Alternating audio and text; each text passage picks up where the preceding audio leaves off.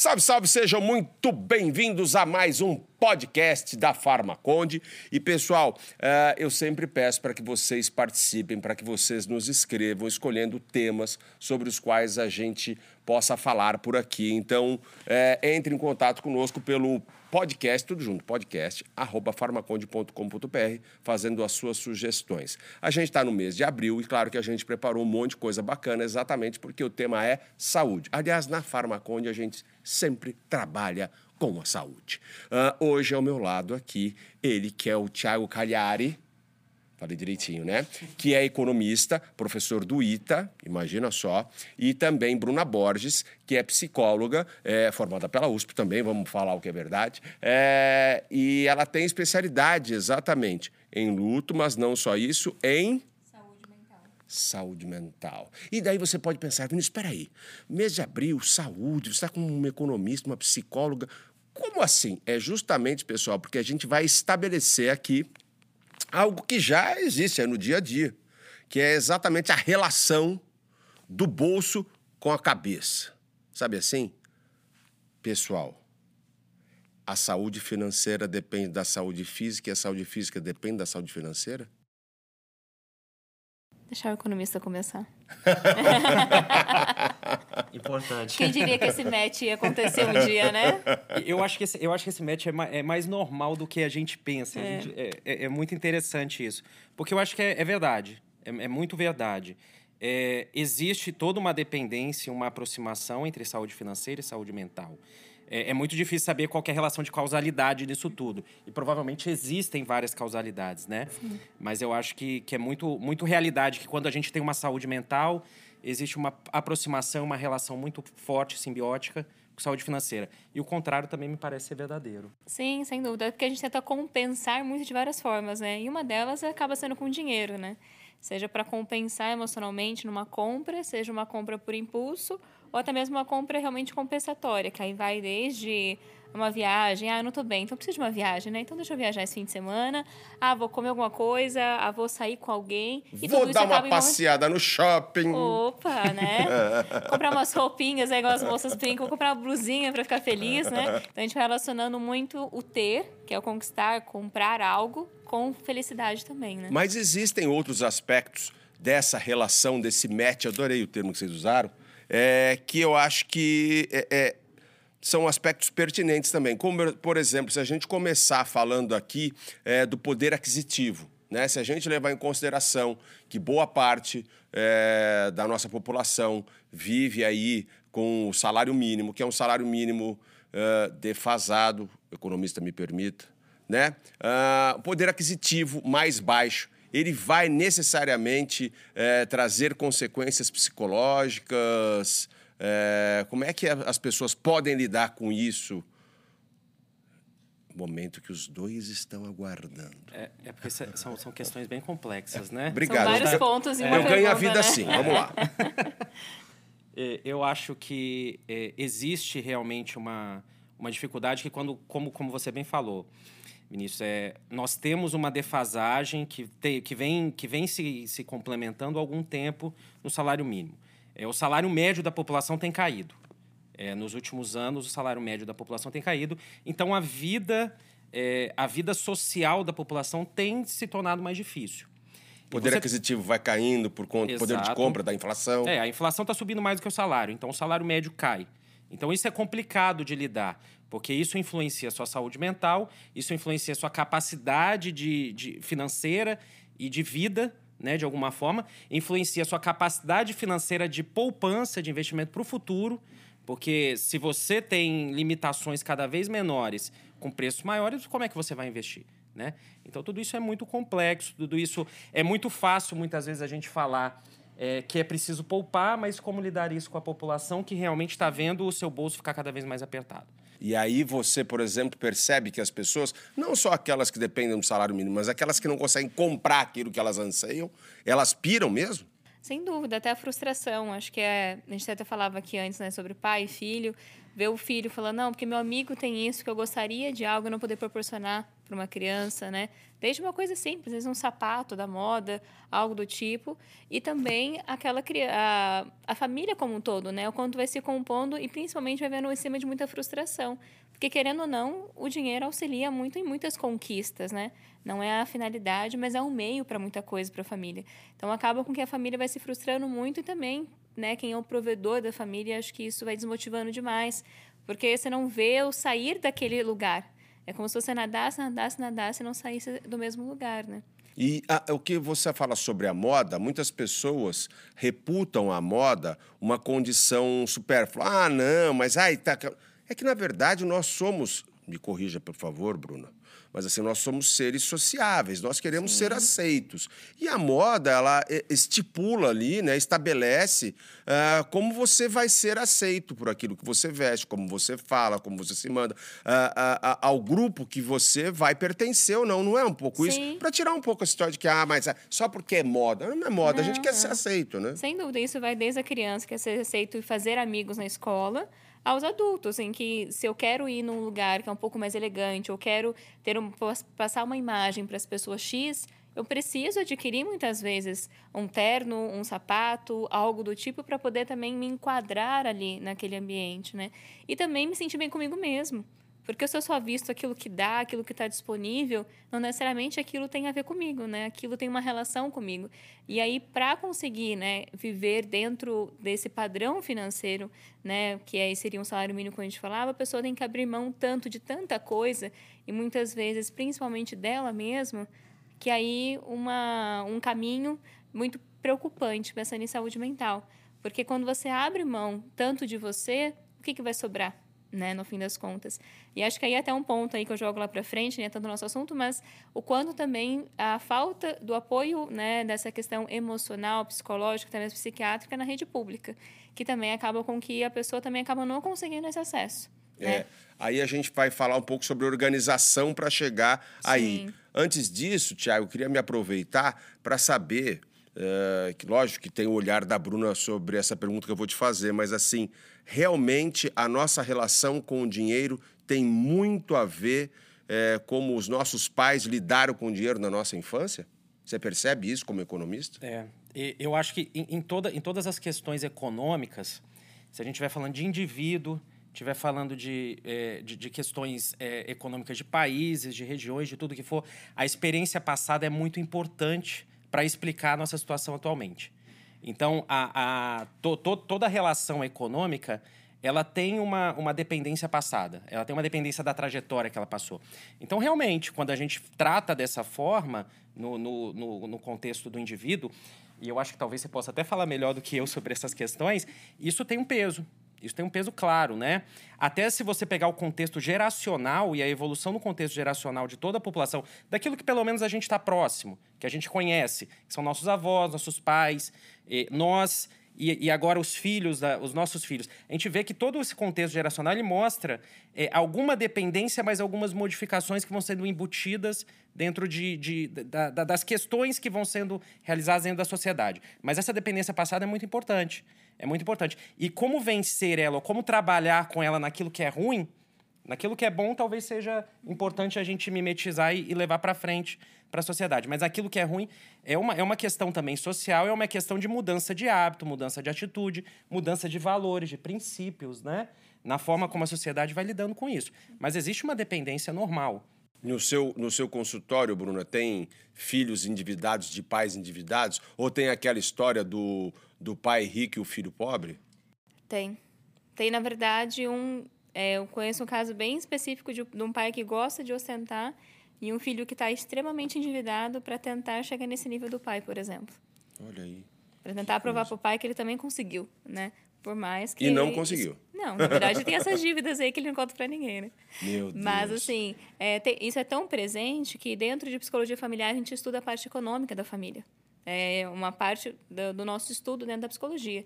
Porque isso tem a herança tanto de como eu aprendo a lidar com o dinheiro, a importância que eu dou naquilo que eu vou comprar, as nossas compras também, aquilo que eu escolho, aquilo que eu dou preferência de compra, tem uma relação também com a minha família, muitas vezes, com aquilo que foi considerado importante, aquilo que foi considerado né, o melhor a ser comprado, desde marca a produtos específicos, quanto também o quanto eu quero trazer esse status também, mostrar para minha família, né, financeiramente falando, o que, que eu consegui, até onde eu consegui chegar.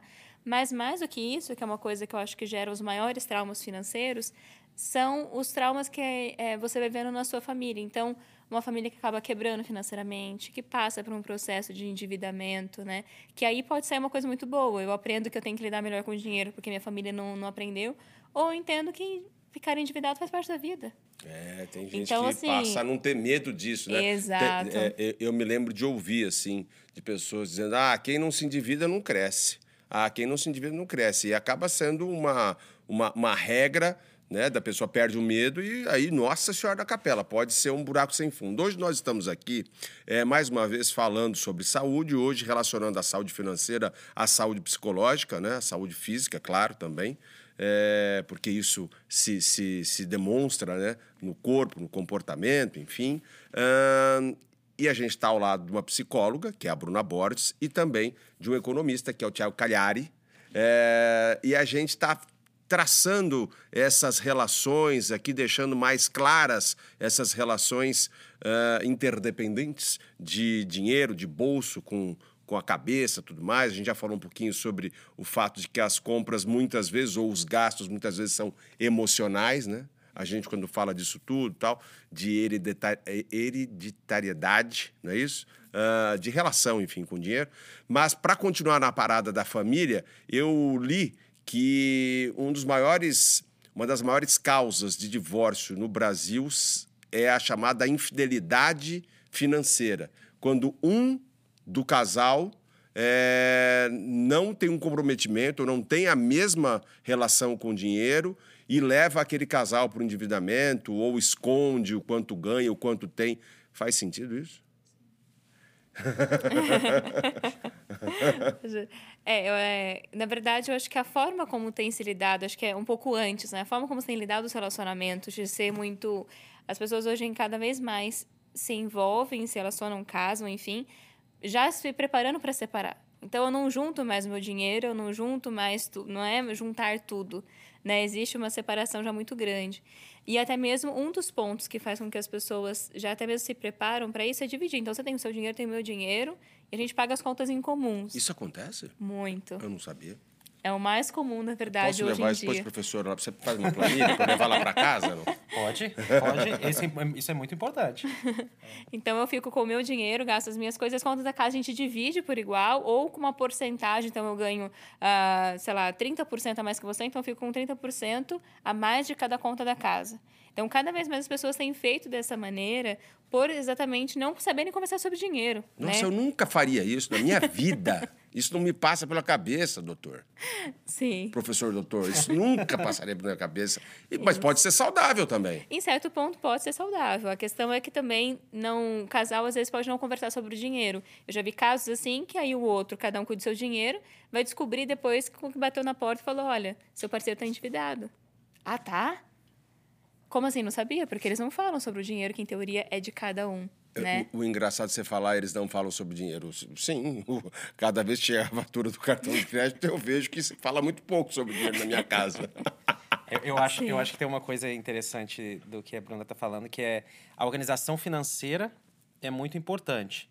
Porém, essa, essa diferenciação, essa, essa separação, essa, essa separação, obrigado, essa separação talvez seja algo que, que, que, que, gere algum transtorno, né? Sim. Mas a organização é importante. Sim, sem Ser dúvida. organizado é muito importante. Eu já ia te pedir isso é. para a gente entrar logo na solução. Porque até agora o que a gente falou de problema, pelo amor de Deus, mas o dinheirinho como solução. Qual é o bom caminho, Tiago? Bom, eu, eu, eu acho que a solução dela pode ser muito particular também. É, nós podemos falar de alguns padrões que são muito importantes, que normalmente é sempre dito como uma determinada receita de bolo, mas as pessoas às vezes lidam de maneiras diferentes e que podem funcionar. Mas eu acho que uma coisa importante na, na organização financeira particular ou do casal, ou qual, o, o, o que seja, é, a primeira é uma mudança de percepção de consumo.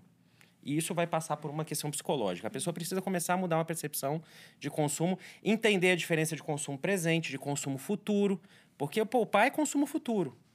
Você está poupando para você consumir no futuro. Essa é, essa é a grande questão. E se você começa a entender a necessidade de praticar isso para você se precaver, essa é uma primeira parte. A segunda é a organização. A gente tem que se organizar. É, eu tenho que saber exatamente, eu tenho que saber classificar, eu tenho que saber lidar é, de maneira mais clara com as minhas receitas e as minhas despesas. Eu tenho que ter alguma previsibilidade. É, isso é importante para eu saber, porque senão o meu cartão de crédito chega, quando eu ver, eu não tenho como pagar e eu vou ter que me controlar para o futuro. E eu tenho que ter metas. Que seja uma viagem, que seja uma meta emocional, uma meta particular, que seja uma meta financeira, mas eu tenho que, que estabelecer metas para eu saber como que aquela previsibilidade vai me ajudar no futuro. Esse, esse é um padrão normalmente que funciona. Esse funciona normalmente para as pessoas. E é por isso que, que, que ele, de, ele normalmente deve ser seguido. É lógico que quando a gente está falando de problemas de, de salários baixos, esse padrão fica muito mais difícil. Como é que eu vou falar para uma pessoa que ela tem que estabelecer metas de porcentagem de, de, é, de investimento financeiro, dado que o salário dela não dá para passar o mês? Então, isso Sim. tudo pode gerar uma questão, mas. O, o dinheiro acaba e o mês não, é impressionante. É, e, é. e aí, diante disso que você está falando, que é uma realidade brasileira, uh, uh, isso também espelha muito bem a realidade que a gente vê dos investimentos. No Brasil, cerca de 3% das pessoas investem em bolsa, enquanto nos Estados Unidos, mais de 56% da população tem dinheiro em investimento em bolsa, por exemplo. Né? É, e isso, isso aí. Desculpa te cortar, mas Imagina. por isso que eu acho que é tão importante essa parte emocional das metas. Né? Porque aí eu, eu entendo a importância de poupar hoje, então eu deixo de almoçar fora, né, que aquele dinheiro eu entendo que faz diferença, né, no todo, na somatória do meu plano futuro, e também, né, para quem é, tem uma renda, né, aí que se aperta dentro dessa renda, a necessidade também de fazer renda extra, né? E hoje em dia é um conteúdo que tem muito presente nas redes sociais, YouTube, vários economistas que trazem a, a possibilidade de renda extra. E acho que faz muito sentido a, a busca de uma renda extra pensando num sonho, né? Então, num sonho que eu vou ter, nem que seja de um fazer uma trufa para vender, nem que seja pequenos atos que eu vou fazer ali ao longo do dia para tentar uma renda extra frente de um sonho. Só que toda a nossa mudança comportamental que vai acontecer, ela exige um porquê emocional. A gente não muda nenhum comportamento se aquilo não faz sentido para mim emocionalmente. Eu posso entender. Eu, por exemplo, eu entendo que é bom ir na academia todos os dias, não significa que eu estou lá todos os dias. Então, a, a parte afetiva disso tudo é, ajuda em muito. Né? Da mesma forma como ela pode muito atrapalhar, como a gente falou no começo, ela pode muito ajudar a eu ter claro aquele plano, aquele sonho, quanto aquilo vai valer a pena. E aí vocês imaginam agora, extrapolando aí, é, quebrando o limite disso, para a gente ir, de repente, para algo mais concreto. O que movimenta mais uma pessoa? É o desejo de um futuro tranquilo? É uma viagem? É um investimento em um bem material? O que, que, o que vocês, como profissionais e que têm experiência, aconselhariam as pessoas a investirem, a estipularem como meta? Eu acho que é um momento de vida, desculpa te cortar, mas cada um tem um momento de vida. Talvez para uma pessoa seja casar, e eu quero um casamento dos meus sonhos, talvez seja uma viagem, ou ter a minha primeira casa própria. Então, depende muito do momento de vida de cada um. Mas, normalmente, é o mais imediato, que é o mais fácil, podemos assim dizer, da gente é, aguentar ou poupar a longo tempo. Então, uma viagem que eu vou fazer ano que vem é muito mais fácil eu poupar do que para conquistar uma casa própria daqui a cinco anos. É verdade isso. Eu, eu concordo. Eu, eu acho que eu, eu concordo e até principalmente retomando aquilo que você falou da, da, da diferença da, do, do, posicionamento pessoal Brasil e Estados Unidos, é, é aquele investimento em bolsa, vamos dizer assim. Né? Nós temos hoje um perfil de consumo muito mais imediatista. É, que, isso é muito mais claro da gente ver, a gente consegue ver. E, e se a gente não tem perspectiva de futuro, o, o país não vem crescendo há um bom tempo, não vem crescendo e, e, não tem previsão de crescer, como que eu vou pensar no futuro? Cada vez eu fico mais imediatista. Então, realmente, eu não vou investir para um longo prazo. Eu perco essa, é, essa percepção. Então, tem essa questão de é, momento de vida, tem uma questão também de momento social da sociedade como um todo. Você pega os Estados Unidos, você pega alguns países da Europa, eles têm um padrão diferente desse de investimento porque você tem uma perspectiva diferenciada de futuro. Expectativa de vida, uma série Total, de coisas. Total, né? exatamente. Hoje aqui no nosso encontro, pessoal, a gente já falou é, de vários aspectos dessa relação de saúde financeira com saúde física ou saúde psicológica também, mas a gente está querendo estabelecer uma relação desde o princípio é, da saúde financeira, do dinheiro com autoestima. Eu acho que é a mesma questão, a gente muda só um pouquinho o foco. Uh, tem, tem uma frase bem clichê, como todo clichê generalista, né, que diz que as pessoas só não são bonitas quando não têm dinheiro para serem, né? Ah, eu queria que esse vírus, como é que é? O vírus rica, né? Esse rica vírus, rica vírus, rica vírus me pegasse para eu ficar com o cabelo da fulana e tal. É, essa é a, é a, autoestima mais visível. Mas, enfim, para a gente começar. Ou queria nascer herdeira, né? É. Essa é mais a moda agora, é, né? É, é. Trabalhar porque hoje, hoje eu não acordei herdeira. É, então, enfim. É, é, é a autoestima que é mais visível, que é da, dos bons cremes, da beleza, dos dentes bem arrumados, enfim. Uh, é, é, é verdadeira essa relação de dinheiro e autoestima? É, eu acho que tem muito uma questão de possibilidade. Quando eu não tenho um X financeiro maior, as minhas possibilidades são menores, né? É, e aí isso engloba, eu posso tentar lidar com meu, minha autoestima e trabalhar ela, porque na verdade é muito mais exterior do que exterior. O exterior só traz aquilo que está interiormente, na verdade, né? Então a autoestima vai muito mais de como eu estou lidando comigo mesmo, com as minhas questões, com as minhas dificuldades, porque às vezes eu quero tanto mudar o meu exterior para tentar esconder o que eu não estou conseguindo lidar com aquilo que está com problema dentro de mim eternamente.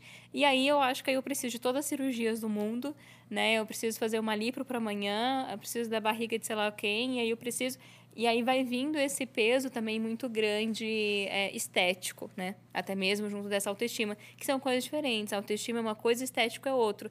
Mas as, as pessoas unem muito, porque se eu tivesse estético é como se eu não tivesse problemas. Então, é uma venda feita, assim, muito ruim, que é uma relação que, na verdade, não deveria existir. Porque o meu estético não muda necessariamente a minha relação de, de autoconhecimento, de autocuidado, né? Porque aí entra muito mais em eu gostar de mim. E aí eu acho que para eu gostar de mim, eu tenho que ser igual a personagem X da TV. E, e, na verdade, dá para gostar muito da gente por outras causas. Sim. E dentre elas, o bolso cheio, não? Bom, é, é, é um perfil, é um perfil de, de. É uma visão de sucesso. Essa é a visão de sucesso tradicional, né? Uhum. O bolso cheio é, é demonstrar, é, é mostrar para as pessoas que eu venci na vida de alguma forma. É um perfil não sei se é o, se é o que a gente precisa buscar. Se é o correto. Se é o correto, né? Se é o correto para todo mundo. Se é o que a gente tem que, de, de alguma forma. Mas buscar novas formas e novas, novas rendas, novas possibilidades de futuro, isso é importante. Mas é, se o perfil de sucesso é o bolso cheio, eu já não sei se, se a gente precisa seguir isso. Talvez fosse muito mais uma questão de felicidade, que é muito é, mais exato. momentos de ter conseguir promover momentos de felicidade que isso eu não preciso estar na Disney, né? Exato. Pode ser numa tarde na minha casa com, com a minha família. Então, o quanto vai querendo colocar muito dinheiro para ter lá a felicidade, para ter lá o mundo perfeito, o corpo perfeito, o jeito perfeito, que aí vai se mostrando mais uma necessidade ainda maior de que eu tenho que ter o dinheiro hoje, né? Se vocês me permitem, uma, é, aí é uma questão econômica, né? É, to, todo o perfil de, de identificar como que o mundo se desenvolve, ele sempre foi baseado no dinheiro. Nós convidamos você para isso. Então, se perfeito. solta, vai lá. então, ele sempre foi baseado no dinheiro. Como que a gente mede que o mundo está se desenvolvendo? Quanto dinheiro tem? PIB, Sim. PIB per capita, né? Se o PIB per capita está crescendo, PIB por pessoa está uhum. crescendo, então é porque o mundo está desenvolvendo.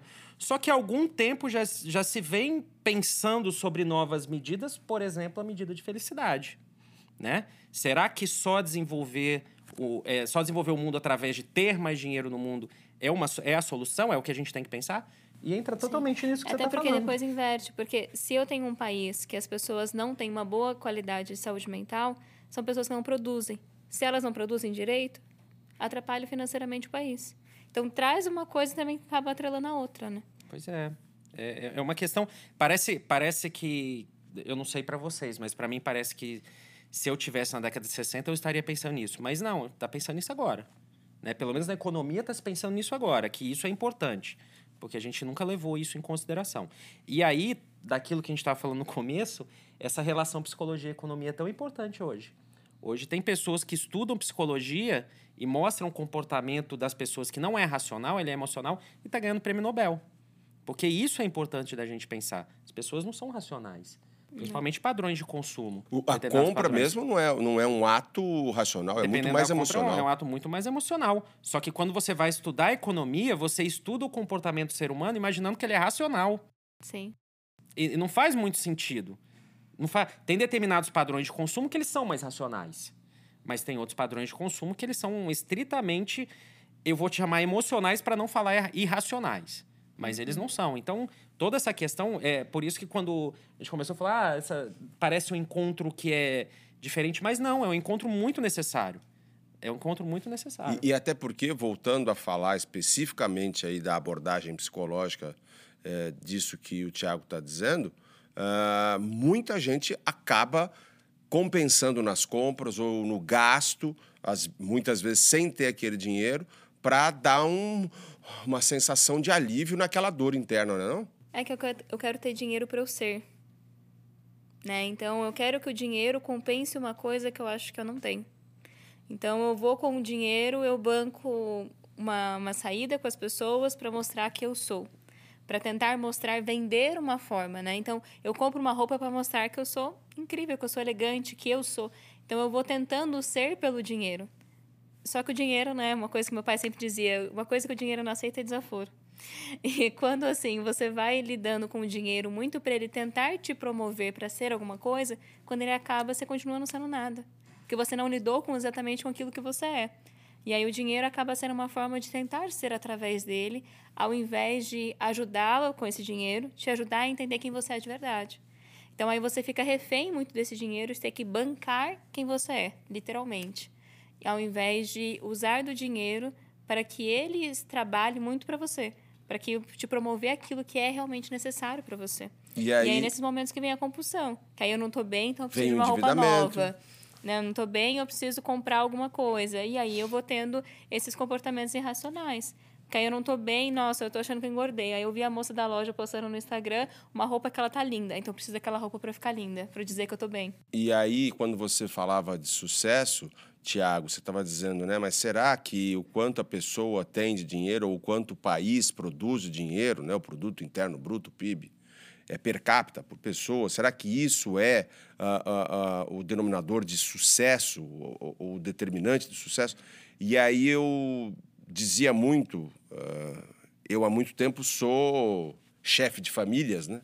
É, e aí, assim, eu falava sempre à minha casa, é, quem é mais rico, né? É quem ganha 20 e gasta 25 ou quem ganha 10 e gasta 7? É. Com certeza o mais rico é quem ganha 10, uhum. pô. Porque está sobrando 3 todo mês. Já o que ganha 20 está devendo 5 todo mês. Daqui a pouco ele está lascado. E as pessoas não têm muito isso. Aliás, um dos temas aqui propostos é exatamente que a gente fale sobre o tabu que é falar de dinheiro. Você percebe isso como economista? Ah, sim, com certeza. É, é, e, e, isso, isso para mim, está ligado a uma questão que é fluxo é, e estoque, que é renda e riqueza que é uma coisa que normalmente é, é uma percepção que foge muito da nossa vista. Vou, vou utilizar o seu exemplo. Você está totalmente certo quando você fala que quem ganhou 10 e gastou 7 é mais rico, porque ele tem riqueza. Ele gerou mais riqueza, porque ele gerou um saldo positivo. O outro gerou muito mais fluxo. Então, o outro consumiu muito mais, o outro tem uma vida de, de, de posicionamento perante a sociedade no qual ele parece ser mais rico porque ele consumiu 25 mil reais enquanto o outro consumiu 7.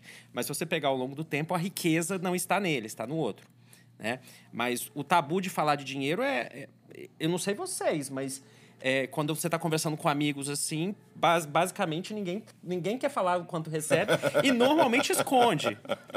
Normalmente esconde porque falar, se você souber o quanto que eu recebo, você vai querer entrar no meu negócio e vai querer fa fazer. Existe sim esse tabu. Vou até te cortar, eu escutei isso de uma paciente semana passada. É. Ela tava falando que ela tá querendo trocar de trabalho e tal. Ela falou que nesse trabalho eu ganho tanto. Nossa, primeira vez que eu falo para alguém quanto eu ganho. Que ela mora sozinha, solteira. Eu falei, nossa, mas é mesmo? Ela falou, é, eu tenho muito medo. Na verdade, até para você. Pensei que pensando se eu falava ou não, porque vai que você aumenta o valor da sua consulta. se eu falo quanto eu ganho, vai que você aumenta o valor da sua consulta, que você falou, nossa, ela ganha tanto, ela pode me pagar mais.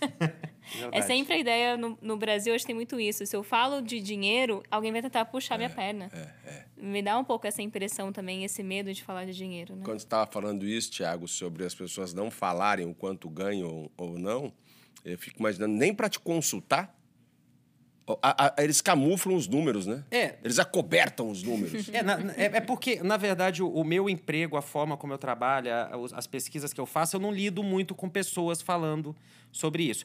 Provavelmente falariam para um consultor financeiro, né? Eu conheço pessoas que já trabalham de consultoria financeira que se você não falar para ela, como é que ela vai te ajudar? Então, realmente, aí ele falaria. Né? Mas aí seria uma questão muito profissional. Assim como você falaria para sua psicóloga que a, as suas questões particulares. Mas, é, mesmo eu sendo um economista, vamos supor, é, que, que, que, lida com alguma coisa, algumas que, as questões financeiras. Eu também não, não recebo nenhuma, nenhuma informação, nem de amigos, nem conselhos, pedidos de conselhos falando. Porque eu acho que as pessoas também se sentem um pouco. É, pouco à vontade para falar sobre isso. Bom, acho que meninos, o medo do julgamento é muito grande, é. né?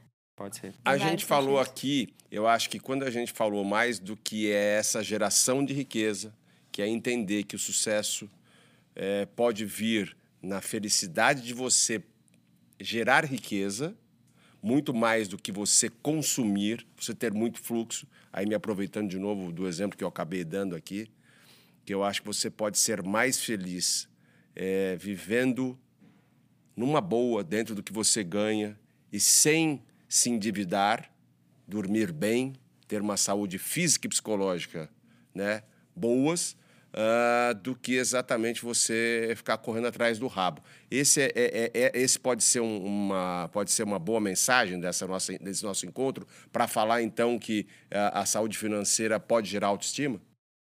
Eu acho que sim, e até mesmo considerar a saúde financeira e emocional como uma questão básica eu acho que quando se é visto mais, eu estudar mais o meu financeiro, compreender isso e também o meu emocional, isso como básico, independente de família, de quanto ganha ou deixa de ganhar, eu vou conseguir também ter uma saúde no todo, né? Então, acho que se você conseguir parar melhor para analisar, hoje em dia você consegue um Excel para tentar né, manusear aí mais facilmente, hoje em dia as pessoas com celulares conseguem mais ter essa facilidade de conseguir se organizar mais financeiramente e entender mais o porquê que eu preciso tanto daquela compra, né? E aí não ter tantas compulsões e conseguir olhar para si muito mais, ter essa abertura, eu acho que aí a gente consegue um, um casamento muito legal. Porque eu paro de agir por impulso e começo a ter mais minha vida nas minhas mãos. Porque senão é muito fácil também falar que é, o meu dinheiro não rende, não vira, não, não dá em nada, mas ao mesmo tempo eu também não estou cuidando dele. Então nada que se cuida não cresce, né? Não, não vira, não se transforma, né? Ela falou psicologicamente, mas eu acho que ela deu uma boa, uma boa dica de economia, não? Eu, eu, eu, acho, eu, eu achei perfeito. Eu acho que a questão do controle ela é primordial. Isso não quer dizer que a pessoa não pode vislumbrar algo a mais. Sim. Lógico, é, ela, ela vai se educar, ela vai procurar um novo emprego, ela vai procurar. Mas provavelmente a melhor solução é sempre fazer essa procura controlando um planejamento, né? Não naquela ansiedade Exato. de eu tenho que ser amanhã. É sempre a receita maior do que a despesa. Essa, essa pode ser uma regra razoável. Então, é, eu vou procurar almejar coisas maiores, porém sempre fazendo meu controle para que eu não passe o carro na frente dos bois, né? De alguma forma.